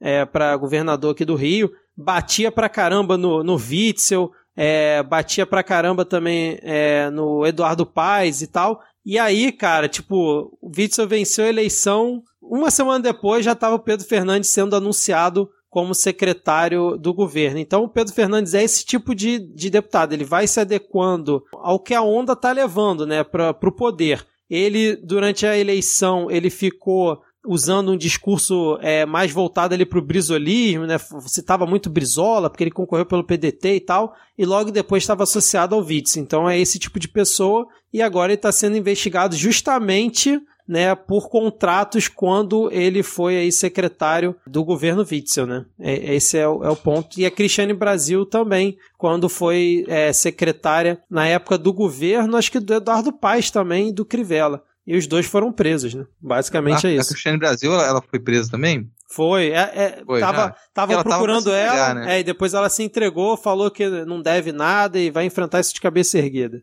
Não, e ele não foi exatamente preso, porque isso é. Ah, quando, é, cara. É, na hora dele ser preso, ele sacou do bolso um exame de Covid-19 positivo e falou: opa, estou doente, tenho que ficar em casa. Daqui a pouco vai sair. Oi, Oi, Pedro. Eu estou mandando o Bessias aí com aquele papel que é o exame. As definições de meter o atestado foram atualizadas com sucesso, né, cara? Isso foi maravilhoso. A gente já tinha Total. esquecido disso, cara. Não, cara, tem todo o requinte. Qualquer uma dessas operações assim, tem todo o requinte, assim. E falando em operação, vou pular de tópico aqui porque aquela operação que a gente estava comentando agora há pouco, né, que que tá investigando o QG de propina da prefeitura do Rio, ela tem como nome Operação Hades. Eu acho isso na minha cabeça soa muito engraçado, porque um dos desdobramentos da Operação Hades foi. foi de descobrir, descobrir não, né? Vincular a Igreja Universal, através do Marcelo Crivella, para investigar possível, possível lavagem de dinheiro da Igreja Universal. então, a Operação Hades chegou, né, até o paraíso da Igreja Universal. Mas dessa dá bilhão, Rodrigo? Cara, dá. Dá bastante bilhão. Vou até procurar aqui o número exato, porque é, é um número que chega a ser bonito, assim. Já que você tá, o pessoal tá reclamando aí, nossa, precisa economizar aqui e ali. Olha só. só. o relatório de inteligência do COAF, anexado à investigação, aponta que entre maio de 2018 e abril de 2019, note, um ano, a Igreja Universal movimentou de forma, aspas, atípica, fecha aspas, 5,9 bilhões com B de bananada. Isso, cara. Quase 6 bilhões que eles estão presentes nesse relatório, cara. Quase 6 bilhões movimentados de forma atípica. O que não significa, não, dizer movimentado de forma atípica não significa, olha, foi lavado, foi dinheiro lavado. Só diz que é muito provável que você tem um esquema de lavagem de dinheiro quando você tem esse tipo de movimentação atípica, sabe? Que é você pega essas movimentações que elas são feitas ou em dinheiro vivo ou em cheque, são transações que elas não seguem um fluxo que você esperaria para essa quantidade. E quando você vai fazer transações nesses valores, normalmente você faz de, de maneira mais apropriada, né? Esses valores eles são contados de maneira mais apropriada. Normalmente você não faz isso transportando malas de dinheiro em helicóptero em cima do templo Salomão. não, é isso, é, é isso que a gente chama de movimentação atípica. Vamos colocar. Imagine o que é movimentação atípica. Movimentação atípica é você precisar fazer transações em milhões ou bilhões e ao invés de você procurar o banco para fazer isso, ou de você notificar a Receita Federal de que está sendo feito, você simplesmente lota caixotes de dinheiro e tira esse dinheiro direto do culto e coloca no, no teto do templo de Salomão, enfia em helicóptero e ele vai sabe-se lá para onde. Isso é o que a gente chama de movimentação atípica. é, cara, assim, esse documento aí do Ministério Público, né, que a, que a Globo teve acesso e divulgou, né, e até por isso que depois a Record falou que a Globo que acusou a Universal de lavagem de dinheiro, ele não detalhou o funcionamento dessa suposta lavagem de dinheiro. Só que, meu amigo, se já tá rolando isso, né, nesse, nessa investigação do MP, pode não ter esse documento que a Globo teve acesso ter sido detalhado, mas que em algum momento, e principalmente dependendo da movimentação das peças nesse xadrez aí, que, a, que principalmente que a Universal fizer, isso vai vir à tona e já vai vir para chegar já com o mandado de busca e apreensão lá no Templo de Salomão, ou seja lá onde for, cara, porque Acho que essa foi tipo assim a faísca. A Globo soltou, falou: Ó, eu tenho isso aqui na minha mão. Vocês vão querer continuar com a situação? E agora, às vésperas da eleição, né, cara? Então, espalhou a merda pra tudo quanto foi lado, né? Essa é, situação. Sim, fazer a, a, ligação. Por que, que isso tá na Operação Hades? Por quê?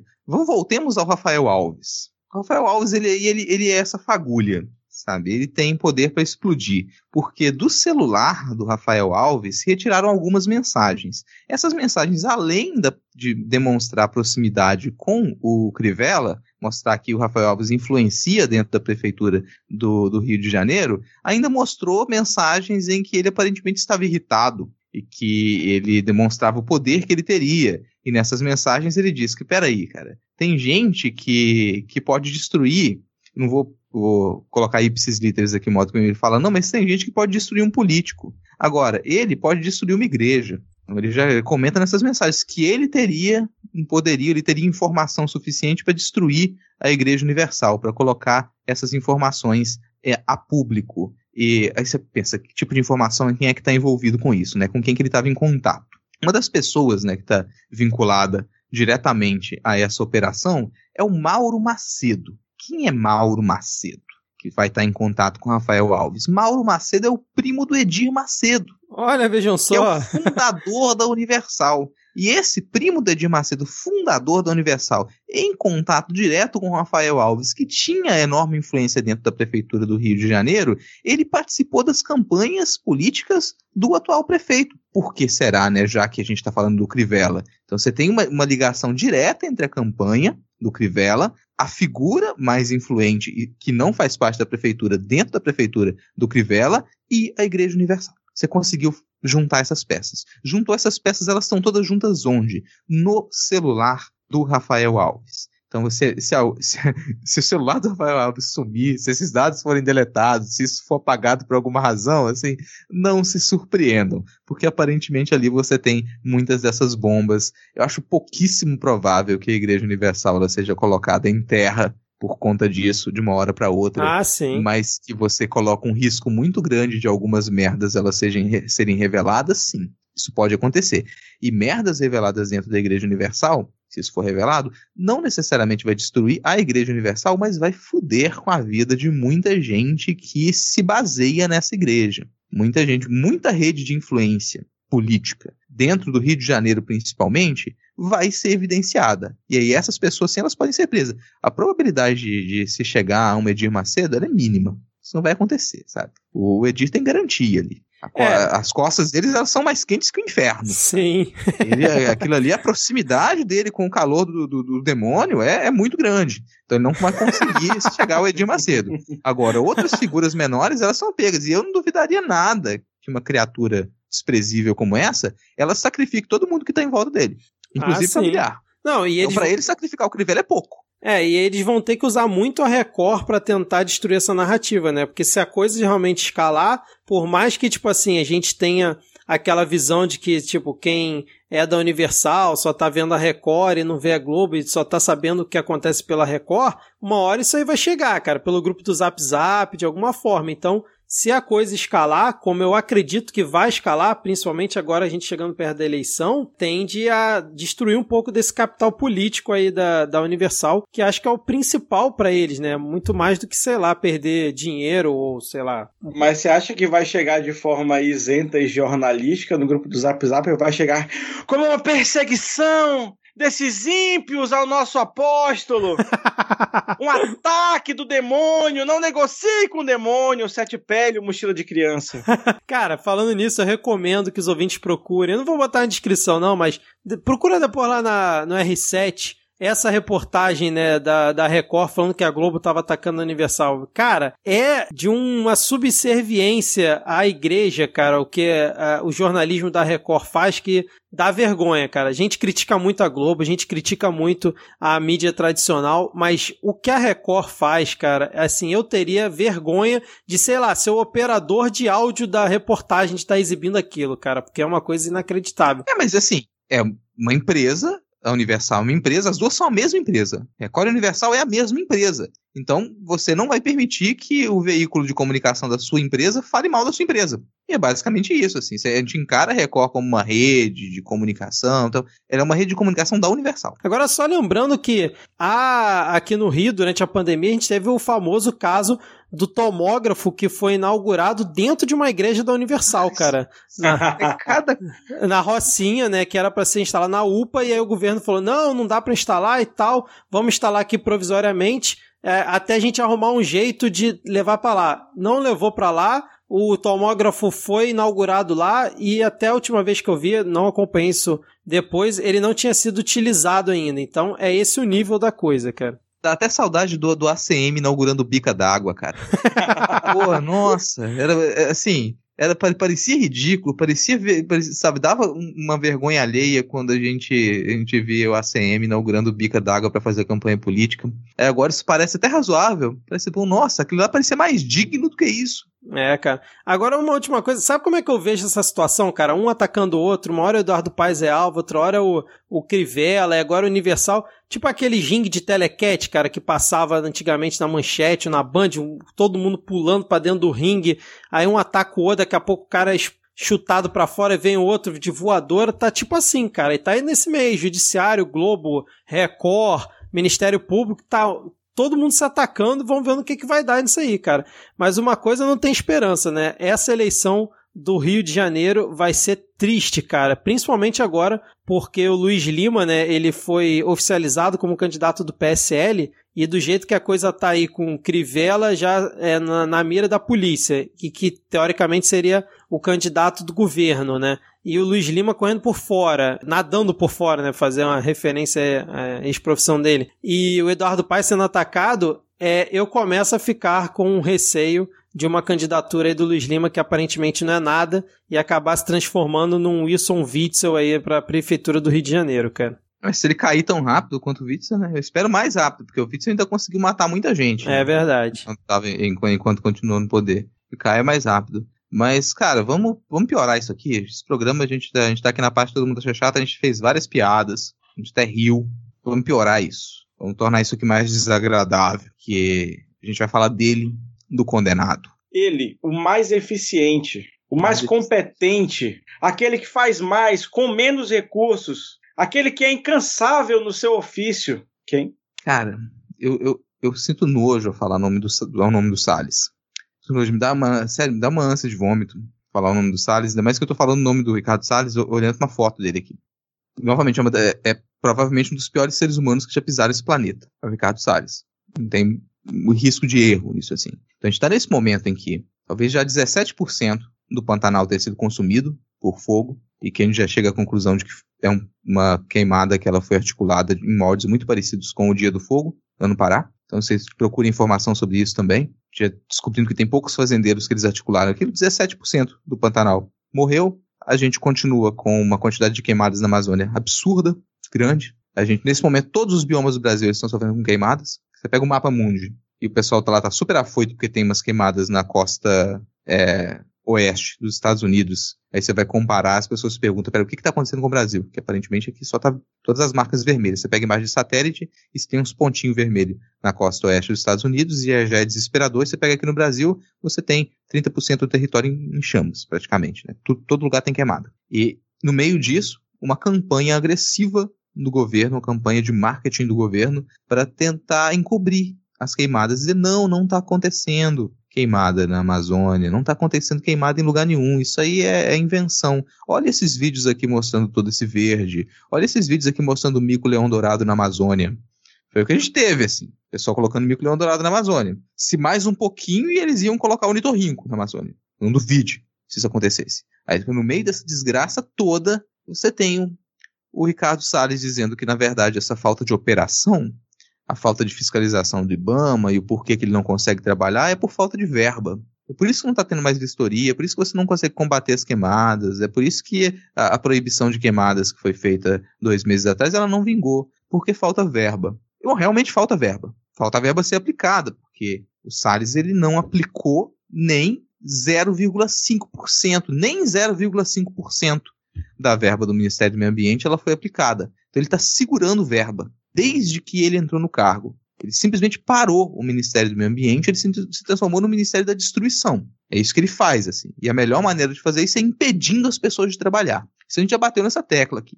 Bate nessa tecla desde que a gente falou dele a primeira vez, assim. Que das maneiras como ele trabalha para impedir que a gente tenha realmente um Ministério do Meio Ambiente é desarticulando as organizações do Ministério, é impedindo participação da sociedade civil, é aparelhando o Ministério para que nada aconteça, é, emitindo portaria em cima de portaria, e são dezenas e dezenas de portarias para impedir o trabalho dos técnicos, para impedir vistoria, para impedir que o IBAMA e que o ICMBio trabalhem. Isso, junto com essa quantidade de portarias, você tem essa não aplicação de verbas. Você imaginar que é quase nada, quase verba nenhuma foi aplicada.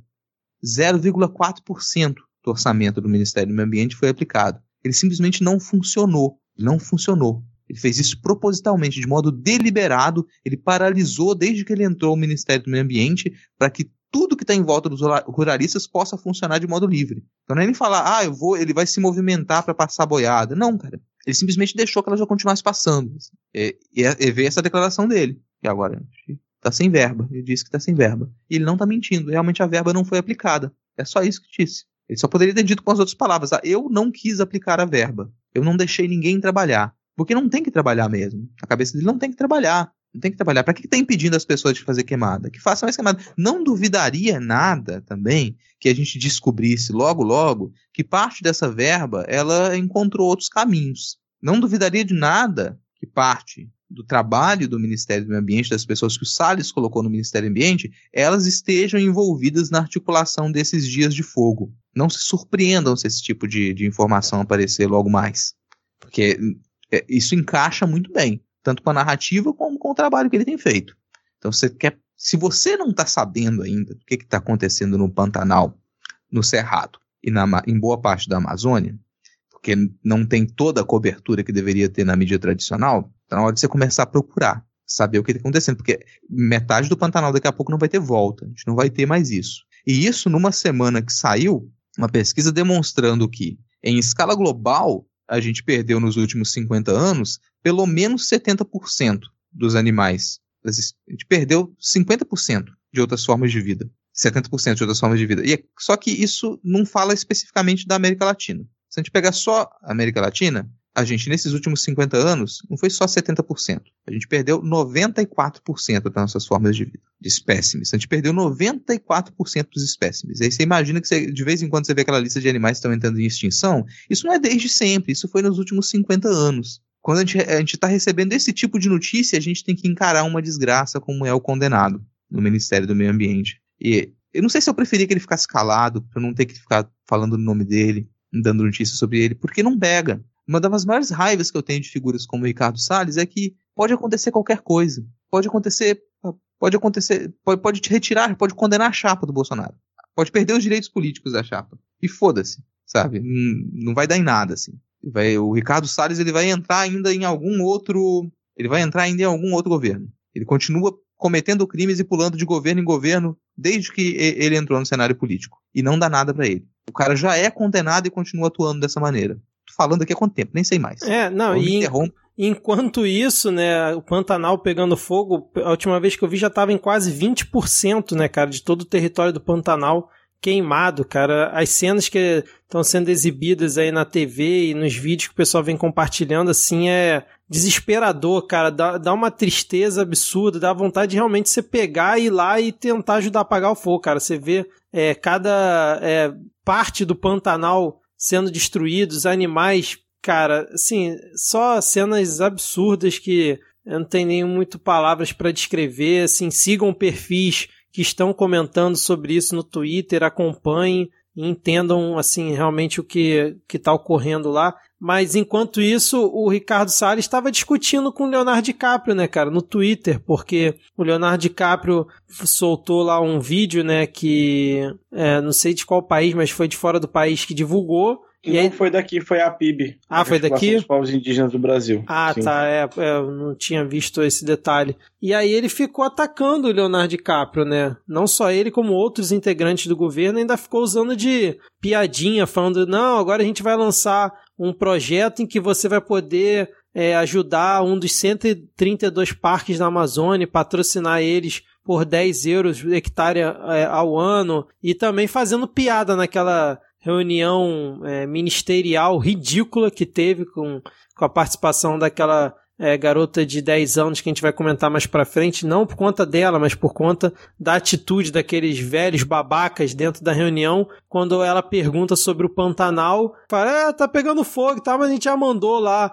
sei lá, 10 aviões lá ajudar a combater, e aí quando a menina pergunta se o Pantanal tá pegando fogo, todo mundo dá risada. É assim, é esse o tipo de gente que o Brasil tá lidando, e esse escárnio, assim, escancarado. Eles nem disfarçam mais, cara. Tá pegando fogo mesmo, foda-se. Bota lá só, sei lá, 160 brigadistas para tomar conta. O exército, eu vi o governo falando que ia mandar atuar lá, mas até agora o que se vê não é uma, uma coisa ostensiva. Fica só realmente os bombeiros e os brigadistas que estão na região. E é isso, cara. O Pantanal vai pegando fogo cada dia mais e foda-se. Os caras estão rindo na reunião ministerial lá com, junto com o condenado. Só é, um tweet que acho que meio que viralizou essa semana e eu vou trazer aqui para a gente ter uma ideia que as Forças Armadas, que são o bastião da honestidade, da moral, da competência, da puta que me pariu, tem um contingente de 219 mil soldados atualmente, né? 200, 200, pouco mais de 200 mil soldados e tem 130 pessoas, 160 pessoas combatendo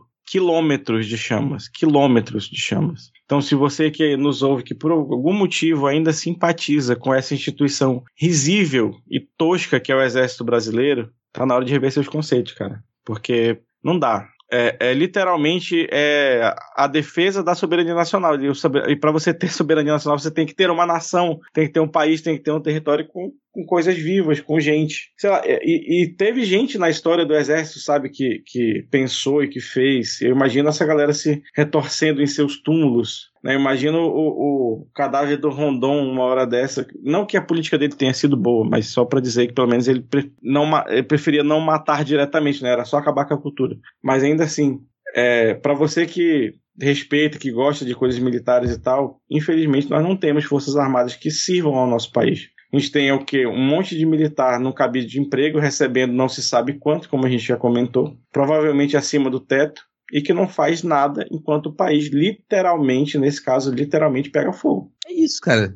Passa piada pela cabeça, porque a gente tem um programa de humor, né? Hashtag humor. Passa piada pela cabeça, mas não, não consigo nem fazer piada nesses casos, não, porque você vai pegar e, e, o fogo invadindo terra indígena e são brigadistas da é, da comunidade que eles vão ter que lidar de maneira improvisada. E não conseguem conter, não tem como conter incêndios nessa escala. E, e ainda se divulga, a maneira como é noticiada me irrita muito, porque você noticia como se isso fosse algo natural. Oh, olha o tempo seco, tempo aqui, umidade, Cuiabrasa, abaixo de 8%, Cuiabrasa, né? Vai se fuder, cara. Nitidamente a gente está lidando com, com mais uma, uma, uma, mais queimada articulada, sabe? Esse incêndio no Pantanal é articulado. Isso foi organizado por ruralistas, por fazendeiros locais. Tem evidências nítidas disso. Mas a escolha para noticiar é tentar puxar isso para o lado de uma normalidade. Olha como que isso acontece. Olha como é que o tempo está seco. Ah, o mato seco vai pegar um ventinho, vai pegar fogo mesmo, né?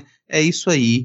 Sabe, isso é uma das coisas que mais me dá nos nervos. Porque se você noticia isso como crime que é, aí você puxa a responsabilidade de uns desgraçados como Ricardo Salles. Que eles fazem, sim, conscientemente, parte dessa articulação para destruição. E é, é, é, bizarro da gente estar tá nessa realidade, porque a gente está lidando com um, um vilão de filme de sessão da tarde mal feito, cara. Que fala qual é a, a, a motivação do vilão? Destruir o mundo. Porque é essa a motivação do Ricardo Salles. Ele quer destruir, ele quer matar as pessoas, ele quer matar os animais, ele quer destruir o planeta. É isso que ele quer, cara. Ele só deseja o mal. Ele é um indivíduo que ele só tem isso em si, ele só deseja que as coisas sejam destruídas. Ele não tem nem intenção de que as pessoas lucrem. Não é nem falar ah, ele é um capitalista, um neoliberal, nem isso ele é. Ele é só a encarnação do mal. Nem, nem, nem o pessoal do Ministério da Agricultura gosta desse cara, porque ele não está interessado em que em que o agronegócio lucre. Não está nem fazendo isso pelo agronegócio, não. O prazer que ele sente é em ver o mundo ser destruído,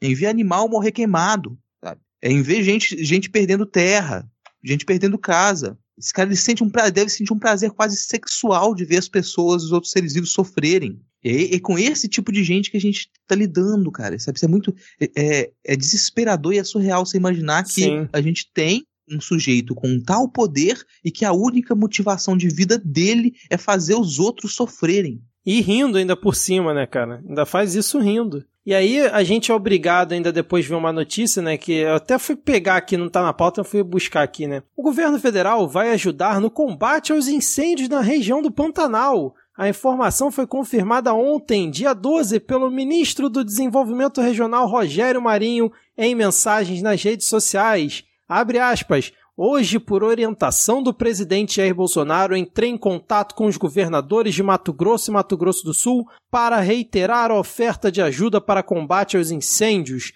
Através da Defesa Civil Nacional, estamos monitorando o problema e desde o dia 2 de setembro já começamos a liberar recursos. Vai se fuder, né, maluco? O Pantanal aí tá pegando fogo já há semanas. Semanas! E o filho da puta, no dia 12 vem falar que agora, por orientação do presidente, ele vai ajudar a combater os incêndios. Aí mandou lá a porra do secretário nacional de proteção e defesa civil, né? O Alexandre Lucas Alves. Eu tava assistindo, acho que foi ontem no Jornal Nacional. Aí o cara falou: não, não, estamos aqui fazendo reunião, vamos trazer apoio técnico e financeiro. Não faltam recursos para a gente ajudar aqui a região. Podem ficar tranquilos. Realmente não falta recurso, né? Falta vocês aplicarem os recursos e cuidarem do que tem que cuidar, né, cara? desgraçado do cacete. É isso, cara, assim, já foi longe desse tópico, mas já faz umas semanas que a gente não trata um pouco da pauta ambiental aqui nessas últimas semanas constantemente. Os biomas eles começaram a se incendiar por prática criminosa e a gente ainda está em falta de tocar mais nesse assunto. Agora, tem, tem semana que, que a quantidade de tópicos diminui, tem semana que a gente só tem uma desgraça atrás da outra para comentar. O último tópico que a gente vai ter aqui eu honestamente não tive estômago para assistir. Estômago. Desde que colocaram essa uma criança para estar presente lá nas reuniões, nas lives do Bolsonaro, não tem, não tem estômago. Até porque eu já imaginei, na hora que ela apareceu, eu imaginei que ia acontecer esse tipo de coisa. Então eu não assisti o vídeo, eu não sei o que foi dito, e, e até por isso eu, já, eu nem vou comentar muito, mas já era previsível que algo assim fosse acontecer. E é mais previsível ainda que isso vai dar em nada.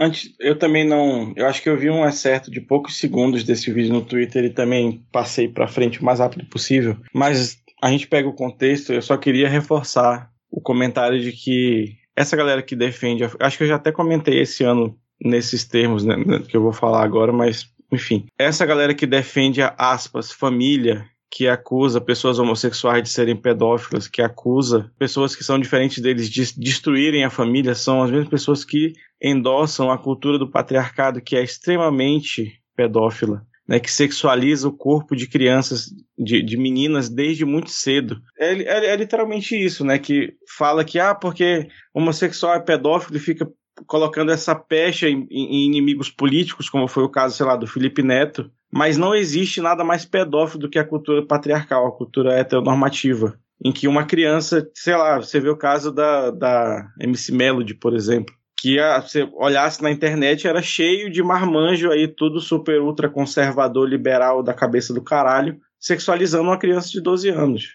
E, e não tem explicação, não tem desculpa, não tem nada, cara.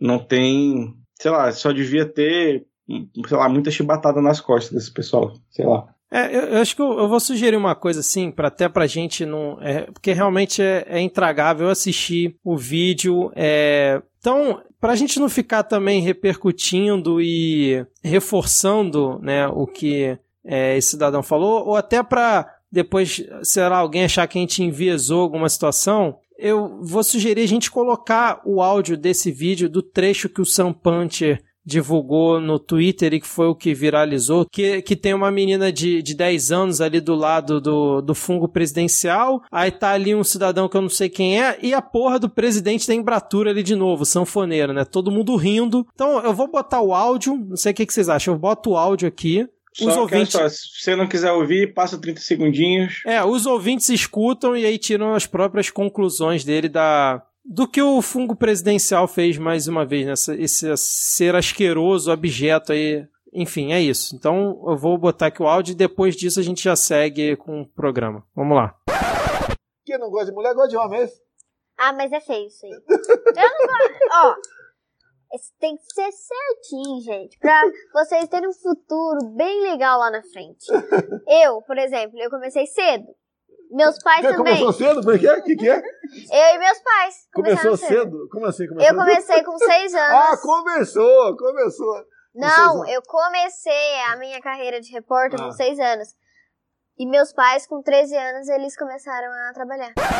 Bom, Vinte, é isso aí. É isso aí que você ouviu. Foi é, a última live do presidente. Foi esse tipo de conteúdo que ele ficou transmitindo aí para as pessoas assistirem. Não tem que comentar mais, né? Vamos seguir então aqui, fechando o episódio dessa forma asquerosa. Afinal, é, parte todo mundo acha chato, não dá para ficar brincando sempre, né, cara? Não, não tem, tem como brincar com isso. A, a, a, desgraça da Damares, depois disso ainda, ela veio anunciar lá um programa para poder desincentivar a sexualização das crianças em vídeos do YouTube.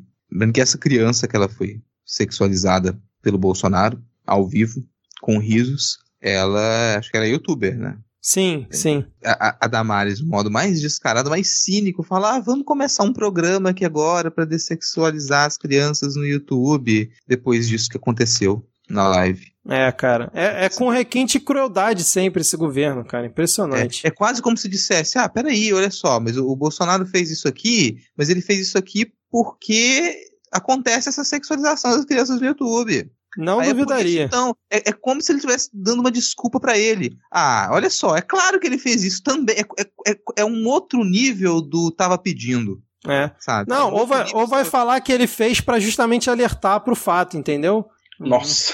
Não duvido, não cara. Duvido. Não duvido. Não, eu sei que eu sei que não é para duvidar, eu só é, cara, foda. Não, isso aí só nessa parte a gente, a gente citou, talvez aquelas duas sejam os piores seres humanos que estão ali nesse governo que é o Salles e a Damares. E, esses dois nomes ali, cara, eles são assim para causar arrepio de medo e ódio. Sempre. Sabe? Não tem nada, não tem um dia da vida deles em que eles não trabalhem para fazer mal ao próximo. Não tem um dia da vida deles que eles não trabalhem para destruir, para fazer sofrer, para matar, para arruinar a vida dos outros. Não tem. É essa a motivação de vida deles. É para isso que eles existem. É só isso que eles sabem que eles querem fazer do momento em que eles acordam até o momento em que eles vão dormir. E dormem provavelmente com a cabeça tranquilíssima. A cada mal que eles fazem todos os dias, a cada vida que eles destroem, eles dormem mais tranquilos ainda. É isso. É, vamos seguir então aqui. É, clima pesado, mas é, vamos seguir aqui com a nossa sequência da pauta que a gente está chegando aqui no final do episódio. Aquela hora em que os ouvintes começam a desligar, né? Como se fosse tivesse rádio, começa a desligar o rádio aí. Mas a gente vai agora para o momento vira casacas, onde, apesar que desse clima horroroso, a gente precisa mandar salves aí, beijos e abraços para os ouvintes, até para a gente dar uma aliviada aqui ter que aguentar esse desgoverno aí não, não é fácil, cara. Infelizmente, mas vamos lá. Bom, deixa eu começar aqui mandando é, um beijo para Jules, arroba Espero que eu tenha acertado. Ela pediu um beijo para ela e para arroba Lari Larrier, que segundo ela vai começar a ouvir o midcast depois desse salve. Eu acho que elas já estiveram Acho que elas já estiveram aqui num outro salve, num outro momento vira casaco, então espero que agora finalmente a coisa ande e a Lari Larrier é, comece a escutar o oh, Midcast. Oh, oh. Desculpa. Nossa, cara. Foi mais forte que eu. Meu Deus. Enfim. Desculpa, Lari. Fica também aqui um beijo para Marlene dos Santos, né, que também aproveitou o momento Vira Casacas para pedir aí o seu salve. A queridíssima Lívia Santos mandou um abraço para nós e a gente manda um abraço para você, maravilhosa. E o George Alfradique mandou um salve para todos os professores e professoras que compõem a sua trajetória, desde o jardim de infância até a pós-graduação. O seu mais sincero muito obrigado e o nosso também. E vou fechar aqui com três salves hoje, que o momento vira casacas mais curtinho, né? Um salve para o Rafael Thompson e para o Jornal Ataque. O Rafael Thompson, aliás, que tava, participou lá da, da live com introdução à edição de áudio para podcast, que eu fiz essa semana lá no canal do Não Pode Tocar no YouTube, o, o Rafael ele estava lá presente também. É, e aí fica um salve para o Rafael para o Jornal Ataque. Mandar um salve também para o Gerson Establishment. O Establishment ele mandou um salve também para o lado B do Rio. Ele comentou que o lado B do Rio da semana passada foi provavelmente aí um dos melhores podcasts do ano. Foi o lado B do Rio 165, Militância nas Redes, com o Orlando Calheiros. Eu, não, eu acabei não ouvir esse episódio ainda, mas realmente todo mundo comentou que foi um episódio muito bom. Então tenho que me atualizar com o lado B. E vou fechar aqui com um salve para Ana Cláudia. Ela disse, Ana Cláudia disse que nos considera seus amigos, companheiros de toda sexta-feira. Sentiram? Tira a proximidade, cara. Sentimos. Estou considerando a gente amigos. Ana Cláudia considera a gente amigos. Exatamente. Muito obrigado aí, Ana Cláudia. Eu considero a Ana Cláudia minha amiga também, cara. Você não considera, não? Não, se a pessoa me considerou amigo, eu já tô considerando amigo, cara. Porque é se a pessoa vai me suportar, se a pessoa tem disposição para me suportar ao ponto de me considerar amigo, cara, essa pessoa merece minha amizade. Eu já tô cantando Toy Story aqui, cara. Amigo, estou aqui. Exatamente, cara. E quando não tem convidado, realmente os salves ficam mais minguados, né, cara? Mas tudo bem, cara, sem problema, até porque quase ninguém tá ouvindo isso aqui, né? Deixa eu começar. Não, mas assim, os amigos importantes ficam ali, entendeu? né? A amizade é isso pessoa tá com a gente mesmo quando não tem ninguém interessante para compartilhar a bancada com a gente. Exato. ai, ai. Exatamente, cara. Quando só tem esses três comentaristas de portal, né, cara? Mesmo assim a galera tá aqui, né? Bom, deixa eu então começar aqui com as dicas culturais. Eu vou eu indicar, né, o, o lado B do Rio 165 Militância nas Redes, que o Rodrigo antecipou aqui. Realmente foi um belo episódio. Eu terminei de ouvir hoje. A gente já teve, né, a satisfação de receber o Orlando aqui no episódio nosso recente, onde também a gente separou até um bloco para falar só sobre essa movimentação das esquerdas e o que esperar do futuro também foi um, um belo episódio, inclusive está no, no, nosso top 5, eu acho, de episódios mais escutados no ano. E realmente, assim, foi um, um episódio onde ele deu aula lá no, no lado B. Recomendo demais, assim, quem se considera de esquerda, progressista, ou o termo que você quiser utilizar, é fundamental escutar esse episódio. E na esteira disso eu queria indicar o documentário O Dilema das Redes. Eu não sou muito de assistir documentário, mas esse tinha tanta gente comentando que eu parei final de semana para assistir recomendo demais, assim, muitas coisas que estão ali. Eu, que sou uma pessoa que costuma acompanhar essa questão, já sabia, mas a forma como eles apresentam é muito interessante. É, e se você quiser também ficar um pouquinho desgraçado da cabeça, se você não acompanha muito essa questão da manipulação das redes sociais, é, recomendo. Mas assim, uma, eu gostei muito da produção e acho que vai ser uma hora e meia bem proveitosa aí de ver como funcionam essas entranhas aí da, da, de todas as redes sociais, né? Com, assim, lá do Vale do Silício. Isso. Cara, eu tô com poucas indicações aqui também, né? Não vou ser recriminado dessa vez, não. Vou indicar é, dois podcasts. Um podcast é o, o Aleixopédia. Assim, a galera já deve conhecer. Quem não conhece ainda, você tem dívida com a vida se você não conhece Bruno Aleixo. Caso, caso você não conheça. eu achei Bruno, que era uma enciclopédia do Bruno bairro aqui Aleixo, da minha cidade. É, poderia, poderia ser. Assim, é, você vai dar, uma, vai dar uma dica pro Bruno Aleixo, de repente eles aceitam fazer uma, um episódio especial sobre o, o, o bairro de Manaus. E você ouviu lá, ouviu o sotaque português? O, o enciclopédia do, do Bruno Leixo, se você não conhece Bruno Leixo, novamente, joga no, no YouTube, vá conhecer Bruno Leixo. Cada temporada do, do Aleixopédia, eles têm um tema. A primeira temporada foi sobre música, a segunda temporada sobre cinema, e a terceira temporada está sendo sobre gastronomia, mas os episódios, eles é, seguem pautas um pouco aleatórias, e eles às vezes vão só em episódios de cinco minutos tentar discutir quais são as pautas que eles vão seguir e acabam não seguindo pauta nenhuma, mas Cara, Bruno Leixo é uma das melhores coisas que já surgiram na internet. Cara, seu, seu sotaque luso capixaba é muito ruim, cara. É muito ruim, cara. É uma merda. Mas assim, é pra ser ruim mesmo. Assim, sério, gente.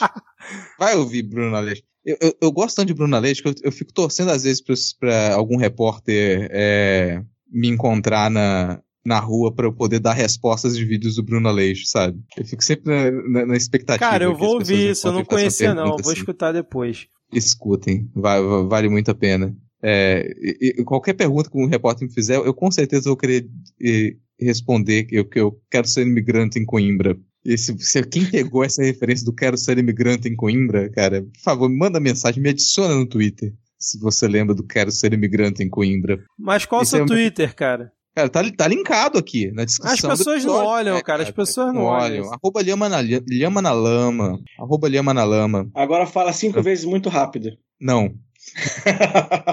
e o segundo, deixa, deixa eu minha segunda indicação aqui para acabar logo com isso antes que o Vitor me cerceie. É, a segunda indicação é o, o episódio 383 do Cinemação, que foi sobre Alto da Compadecida e contou com a participação da Fabiana Pedroni, que é fixa do Não Pode Tocar também. Então foi um podcast cheio de causos, falando sobre a representação do, do interiorano, a representação do caipira no cinema e na literatura, contando causos sobre a roça e o interior. Tá divertidíssimo de ouvir, linkado aqui na descrição do episódio também. Show! Seguindo aqui, é, indicar para os ouvintes do Midcast, mas principalmente para os ouvintes do Medo e Delírio, e sobretudo você que é jovem, né, o Medo Delírio, que é um podcast jovem, né, para ser mais jovem só falta um urso por enquanto. Eu indico o clássico brasileiro, bonitinha, mas ordinária, para você pegar aí a referência do contínuo, caso você não tenha. Tem aí no, nos YouTube da vida. Talvez tenha até linkado aqui na descrição, não sei. E aí, como eu falei na minha introdução, eu estou decepcionado com o Brasil, que já teve obras-primas como essas duas que eu linkei aqui, que são dois jingles de campanha de candidatos aqui do, do Amazonas. Um é um videoclipe promocional é, da campanha do é, ex-governador, ex-prefeito, atual ex-futuro dono do, da porra do estado inteiro, Amazonino Mendes, em 1986, que chama Roda do Destino e é um verdadeiro retrato do povo brasileiro. E o outro é, acho que é um, acho, acho não tenho certeza, é o jingle mais clássico aqui do estado. Se você chegar é, na casa de qualquer senhorinha com 60 anos ou mais, ela vai saber cantar e vai ter uma foto desse senhor pregado na sua parede. É o jingle do ex-governador, ex-prefeito, ex-senador Gilberto Mestrin, vulgo Boto Navegador. Daí vocês pesquisem aí o porquê. Boto Navegador. é. E por último, mas não menos importante, ou talvez muito menos importante, para você que está cansado desse país, para você que está cansado de política, para você que está cansado de pensar, vá ver um filme trash, um filme é, de propósito, propositalmente mal feito, mas muito engraçado. Tem dois, inclusive, acabou de sair o dois, é a Babá e a Babá Rainha da Morte na, na, na rede, naquele aplicativo de streaming que não paga nós. Cara, eu fui procurar aqui e aí ele tá na categoria humor ácido. Eu nem sabia que tinha essa categoria, cara, no Netflix. É, é, filme, é filme de terror zoeira. É era pra ser terror, mas é, é, é- é engraçado pra caralho. Entendi. Cara, acho que eu vou assistir depois. Bom, se você chegou até o final e curtiu esse episódio, compartilhe ele, faça a palavra do Midcast chegar em mais pessoas. Querido ouvinte, que ainda tá por aqui, hoje você deve ter percebido que eu falei pra caramba, né? Mais do que o normal. Porque acho que também motivado que semana que vem eu não estarei presente aqui na gravação, estarei de folga, mas não tenha dúvidas que vocês estarão muito melhor acompanhados aqui sem a minha presença, porque traremos assim duas pessoas maravilhosas para acompanhar o Diego e o Rodrigo na próxima gravação. E o Diego vai ficar com uma pessoa, a única pessoa que participou de todos os episódios do Midcast Política até hoje, cara. Relaxa que isso acaba em breve. Eu fiquei com inveja das tuas férias. mas depois a gente conversa. Então é isso, ouvinte. É, semana que vem tem o Midcast Política normalmente, mas sem a minha presença. Mas teremos um quarteto aqui sensacional. Beleza? Diego, Rodrigo, até Falou. sei lá qual semana. E fiquem bem, cara. Eita. Eu, vamos tentar aqui, vamos tentar. Valeu. Lá, tchau, tchau. galera. Abraço, tchau, tchau. Falou.